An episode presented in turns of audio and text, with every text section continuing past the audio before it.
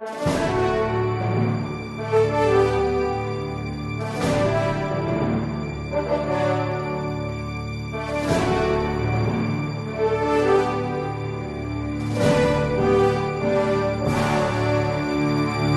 que é o mistério da união hipostática?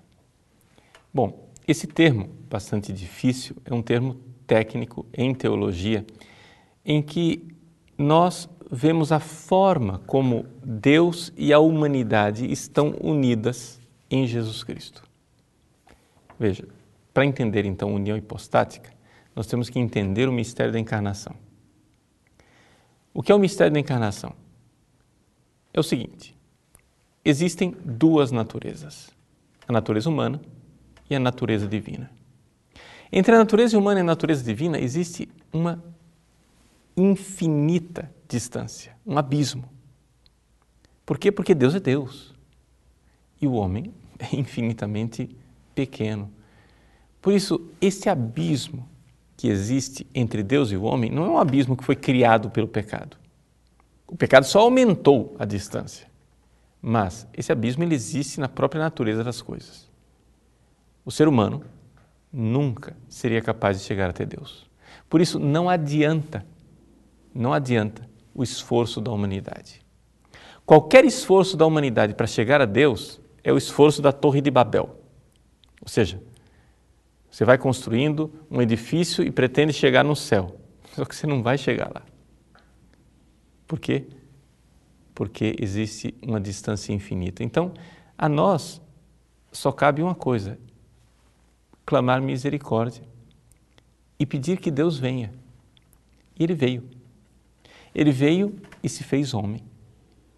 Mas é importante também o seguinte: quando Deus vem ao nosso encontro, nós temos que tomar cuidado, porque Deus é uma realidade tão poderosa, tão extraordinária, que se ele vier com toda a sua glória,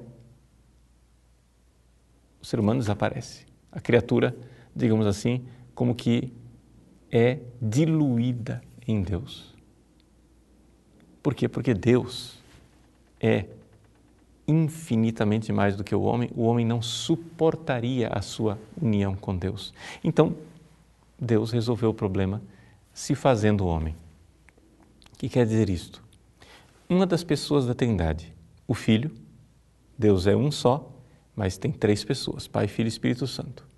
Uma das pessoas da Trindade se fez homem, de tal forma que em Jesus a humanidade e a divindade estão unidos numa espécie de casamento. A analogia de casamento ela é perfeita. Por quê? porque ali, no casamento, os dois se tornam uma só carne. Mas as duas realidades continuam distintas. Assim acontece entre a humanidade e Deus em Jesus. Poderíamos dizer que Jesus é o próprio casamento, ele não somente é o esposo, ele é o casamento entre a humanidade e a divindade, entre Deus e o homem. Os que estavam infinitamente separados em Jesus estão unidos, mas não unidos de uma forma que a humanidade desapareça. A humanidade permanece. Mas também não unidos de uma forma artificial. Então, o termo união hipostática nos lembra isto. A palavra hipóstasis, em grego, ela é usada para dizer pessoa mas é uma palavra mais forte do que o nosso termo latino pessoa, persona. Por quê? Porque nos recorda que a pessoa é uma relação substancial, existe ali uma substância. Então a união entre Deus e o homem é uma união que se dá não acidentalmente.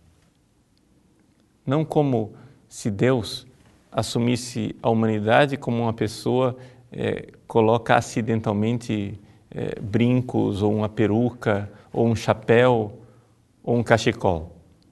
Não.